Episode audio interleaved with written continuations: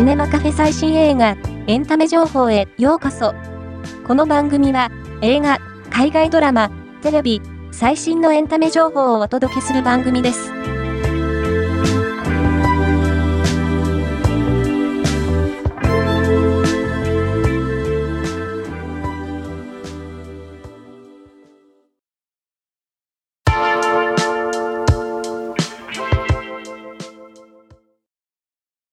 エクニ香りの恋愛小説、東京タワーが、長瀬廉主演でドラマ化されることが決定。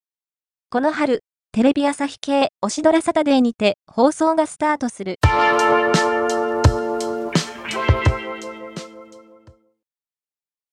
広瀬アリス主演の新月9ドラマ366日に前田ゴードンが出演することが分かった。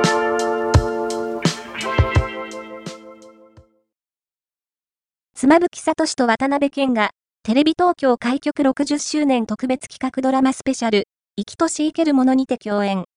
脚本を、北川恵理子、監督を広木隆一が務める。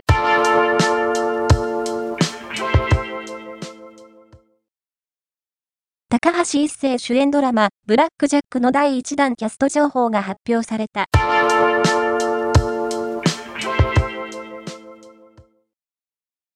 ラストサムライでのハリウッドデビュー以来、世界の第一線で戦ってきた真田広之が主演を務め、プロデュースも手掛け、ディズニーが持つ制作会社の一つ、FX が制作するスペクタクル時代劇、将軍が配信中。